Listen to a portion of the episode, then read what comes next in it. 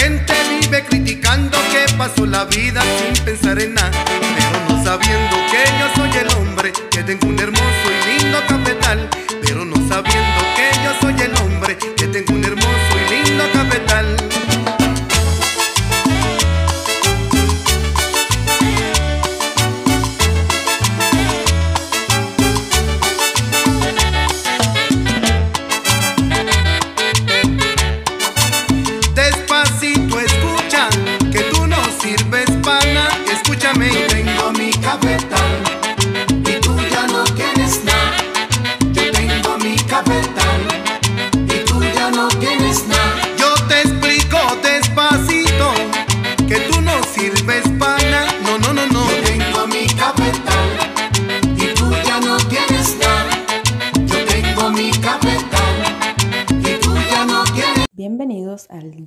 Episodio de La Breda Tropical.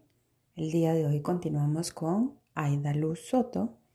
Muchas gracias por escucharnos.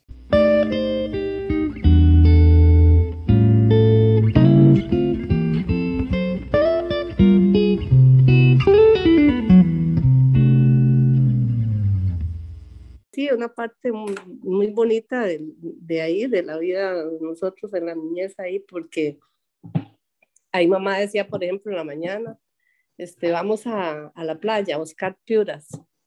Entonces, porque para hacer un arroz con, con piuras. Entonces nosotros nos íbamos todos con un bacalito ahí, habían unos, un- unos cocales ahí, entonces nos metíamos y ya cuando sacábamos bastante piuras, ya nos devolvíamos, que 8, 9 de la mañana, mamá, y, y tras de eso nos quedamos ahí en, en la quebrada agarrando este, pasteleras, jaivas.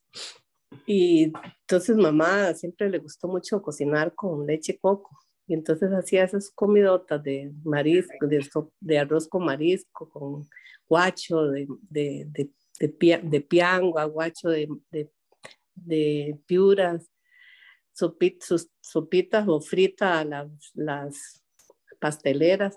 Sea, comíamos, muy- comíamos bien siempre. Bien Nosotros, sabroso. mamás, sí. Y ella siempre tuvo gallinas y pollos, entonces a nosotros nunca nos faltó la, la, la comida y la buena comida, porque mamá cocinaba riquísimo. Después cuando papá llegaba, de ahí, cuando papá llegaba era como una fiesta, que ya cuando lo veíamos llegar con una alforja, yo no sé si usted sabe lo que son unas alforjas, que son algo que tiene una, un- algo adelante y atrás y se lo metían en el hombro. Entonces traía aquello lleno de pan, de cosas, entonces que no comíamos normalmente, ¿verdad? Era como la delicatessen de la ciudad, de la, de- Sí, del cuando- fuera del pueblo. Sí, entonces, claro, cuando papá llegaba, aquello eran aquellos, siempre llegaba como un, como un Santa Claus, con, con bastante comida. Una vez, este, volviendo a, a, a la vereda, eh, había una señora, eso yo no lo vi, eh, porque yo ahí en la vereda estaba muy, muy pequeña, pero yo oí la señora contando que eh, siempre se ha contado esa historia, siempre mamá la contó también, que estábamos todos ahí, de qué sé yo, seis de la tarde, ya terminábamos de comer y se quedaba uno ahí conversando un poquito ahí en el zaguán y había una señora que le ayudaba a, mam- a mamá, que la acompañaba, yo no sé si era que el marido trabajaba ahí, pero ella se llamaba Benilda Serracín. Y dice Benilda, pues le contaba ella que una vez estaba ella planchando una ropa, que en unas planchitas negras que se ponían a calentar en el fogón, se ponía una hoja de, de zinc o- y se ponían a calentar las, las planchitas y ahí se planchaba. Entonces dice que estaban, estaban todos ahí antes de irse a acostar. Y, y dice que de pronto se oyó que, que como cayó un pájaro grandísimo, porque en ese tiempo dicen, porque yo nunca vi, que había muchas brujas. Y las brujas les encantaba asustar a la gente, ¿verdad? Entonces, estaban ellos ahí aplanchando, estaba mamá, estaba doña Benilda y seguro nosotros todos ahí. Y dice que de pronto se escuchó algo que cayó en el zinc, así que sonó como, como las garras de un, de un, de, de, de un ave, pero grande, ¿verdad? Sonó que cayó sobre el zinc.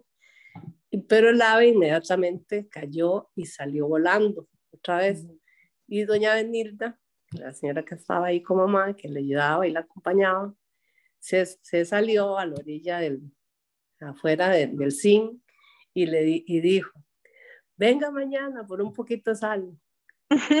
Y entonces al, al día siguiente, a las 6 de la mañana, había una señora que vivía como no sé cuántos kilómetros de ahí, llegó una señora a pedir sal en la Una mañana. brujita, una O sea, brujita. no de- coincidencia o historia o no sé, pero eso, eso era lo que se contaba. Entonces, me acabo de acordar de esa historia porque sí, yo, yo la había escuchado. ujú, esa- doña Danilda siempre nos contó eso. Después, doña, ya doña Danilda, pues, después al final de, de, la- de sus años, trabajó conmigo. Y cuando yo estaba trabajando en el banco, ella era la que me cuidaba ahí a Alonso y, y, y yo siempre le escuché esa historia, yo no, porque siempre ahí hablaban de brujerías, ¿verdad? Y de cosas, las historias que se contaban ahí. Después iba uno muerto de miedo a dormir porque primero oía todas las historias de miedo ahí, después ahí viendo a ver cómo se pasaba a la cama de uno del otro y dice, aquí, usted- aquí usted no se me acueste, me decía el otro, porque ya a mí me daba un miedo entonces de las tijeretas chiquitillas, entonces me iba a pasar a la cama de uno y me decía, aquí usted no me acuesta, vaya para su cama. Y entonces, pero era por estar oyendo este, historias de miedo. Después en, en la casa de playa, me acuerdo que una vez llegó al CID ya, ya grandote, ¿verdad? Y papá tenía un, un revólver, un tenía un 38.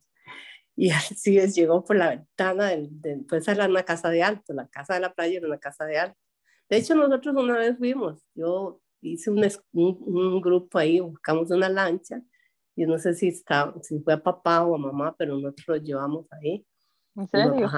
Sí, nosotros, este, Santos y yo hicimos ese viaje.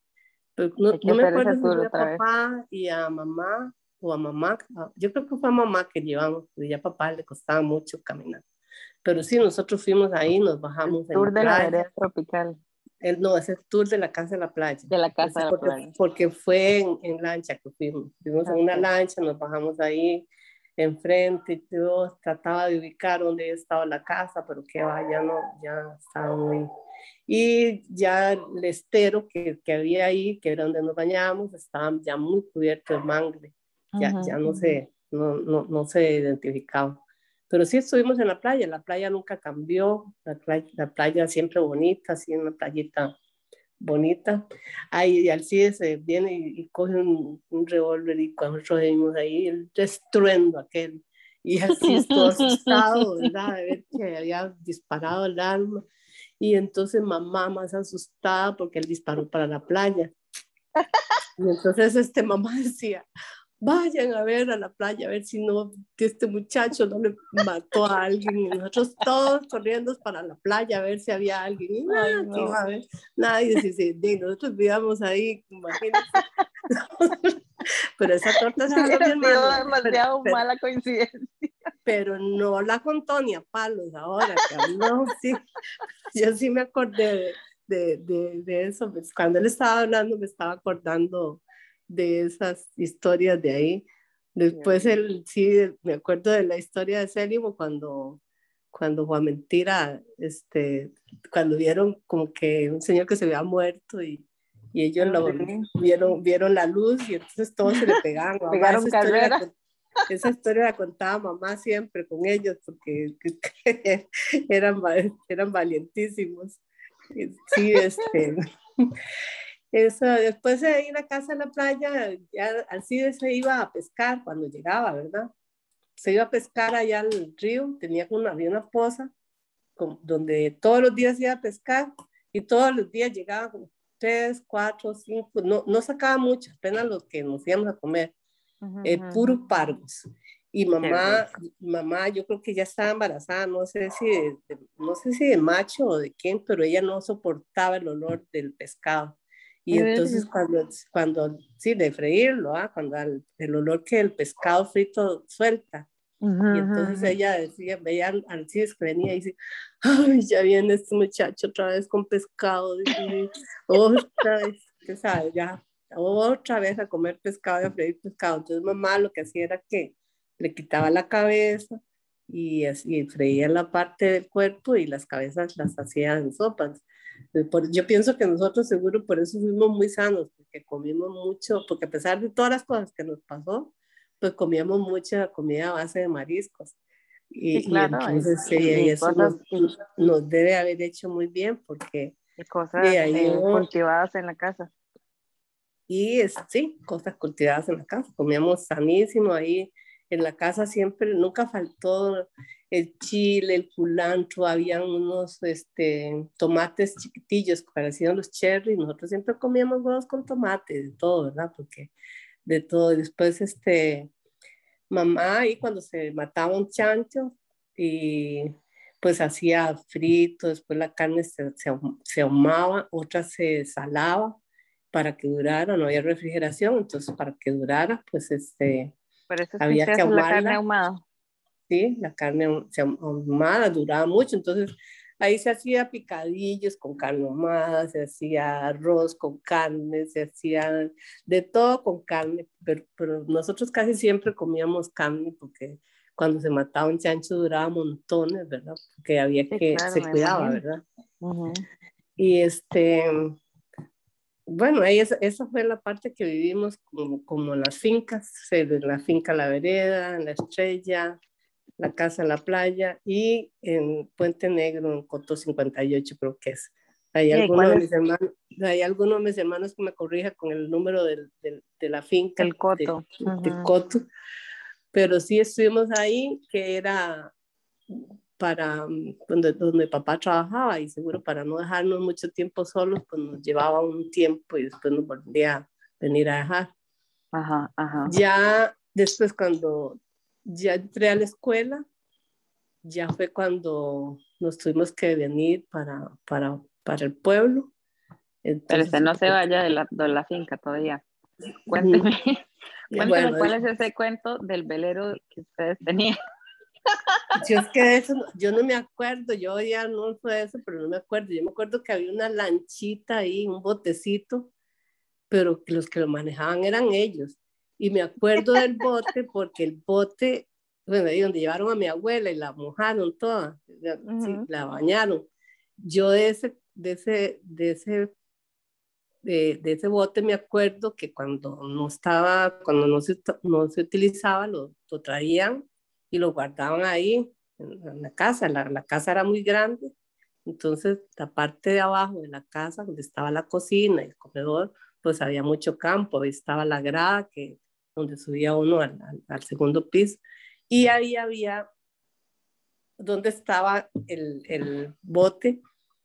Una vez, me acuerdo que, que sonaba y sonaba y sonaba ahí en el bote, debajo del bote. Y entonces ya mamá salió a ver qué era, lo que había.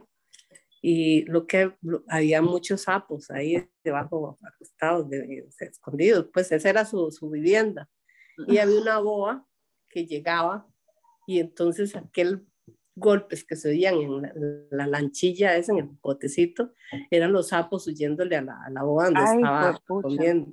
Entonces mamá nos sacaba de la casa y cuando la Boa se iba, entonces volvíamos a entrar. Ya se había comido todos los sapos que habían debajo del yate. ¡Qué miedo! debajo del yate. Pero de ese yate yo no me acuerdo mucho, nada más me acuerdo como que, que andábamos ahí a la orilla, en, en ese botecillo, en, en, a Canalete, pero los que salían más en ese bote eran Celimo y, y, y, y Alcides. Que yo no me acuerdo muy bien de, de ese bote, no sé cómo Arnulfo se acuerda, pero yo no, yo no me acuerdo. Se ponía a llorar.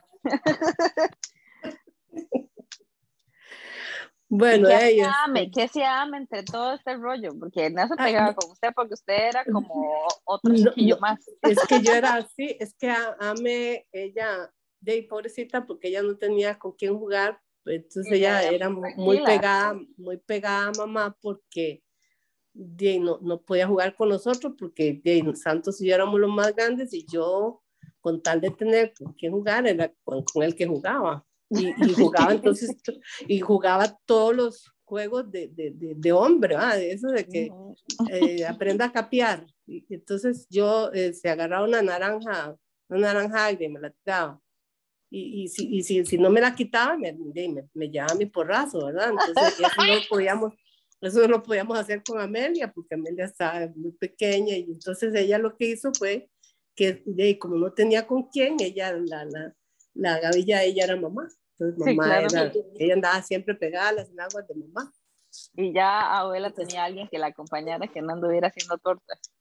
Sí, exactamente, pero sí, nosotros, este, Santo me decía, este, aprenda a capiar, y te agarraba una, una naranja y, y hágase un lado y, y, quítesela, porque si no, bla, ahí, y, el que le y una vez una, una y después, ¿ah?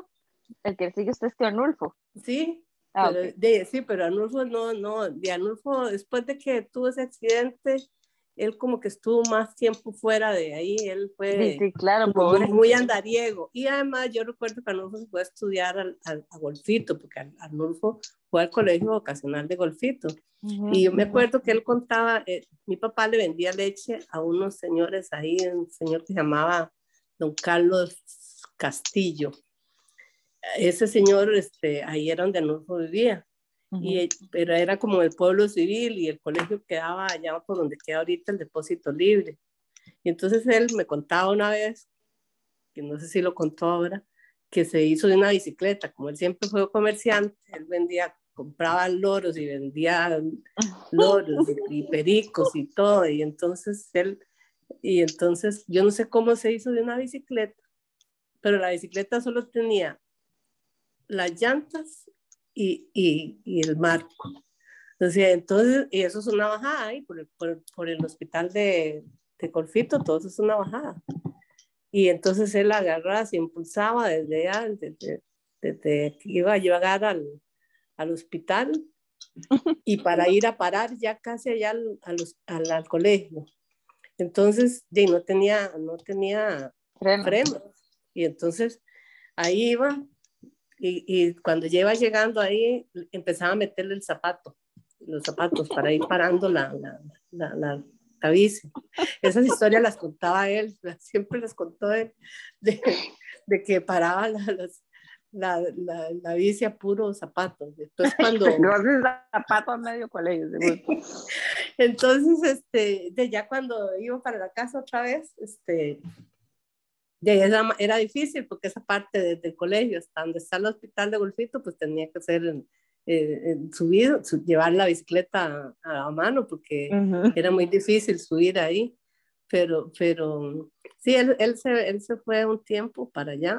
Después este, empezó a trabajar ahí en el Banco Nacional de, de, de Golfito y no sé nunca por qué fue que se fue para, si él estaba trabajando ahí, ya él había terminado de estudiar, yo creo que él estudió contabilidad y empezó a trabajar ahí en el banco de, de Golfito.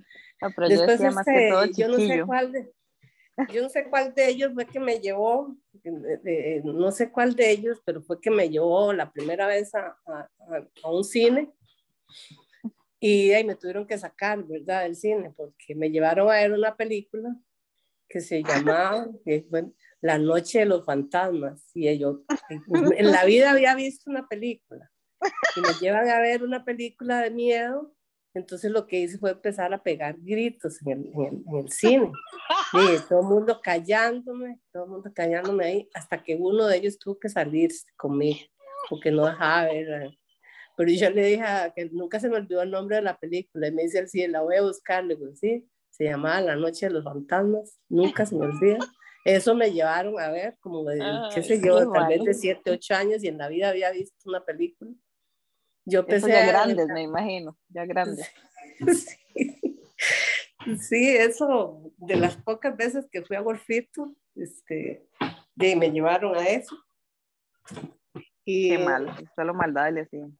No, es que, es que no, no había otra cosa que hacer, ¿verdad? Pues si fuera como ahorita, que todo el mundo se pega, los juegos electrónicos y todo, pero nosotros no teníamos nada que hacer. Era solo ver qué, qué, encontrábamos ahí.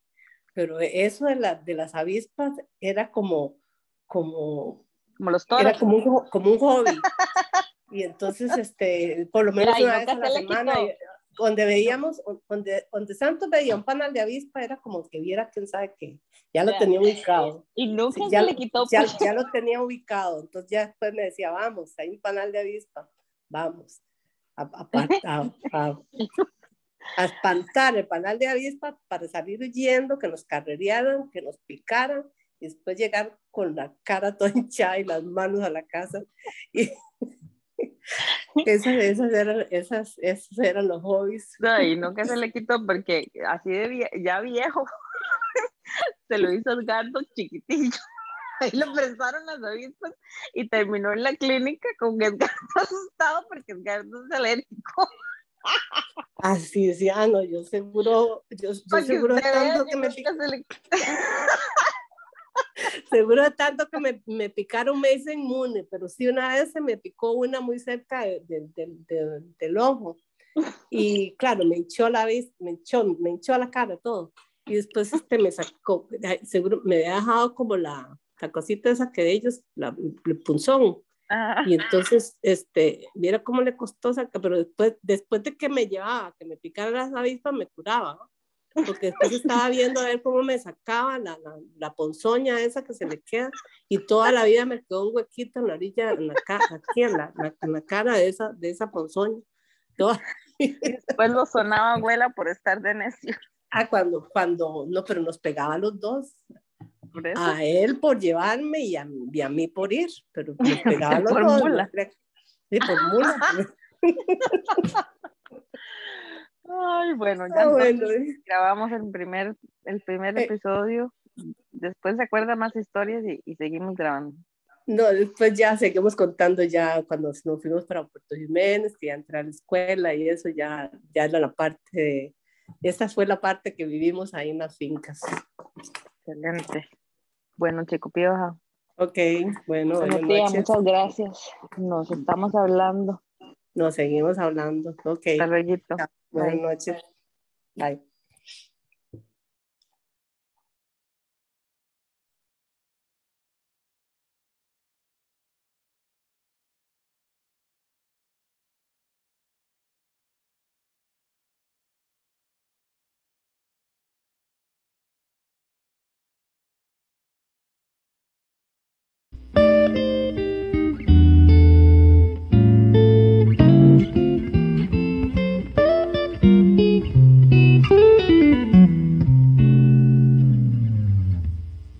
Esto ha sido todo por hoy.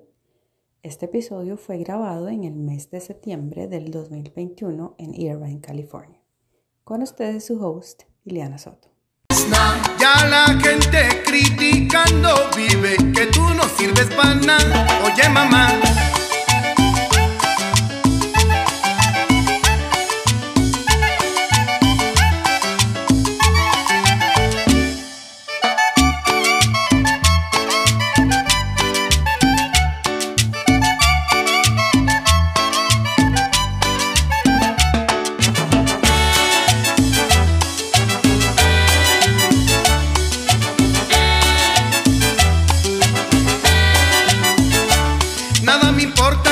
Gente diga que no tengo plata, que no tengo nada.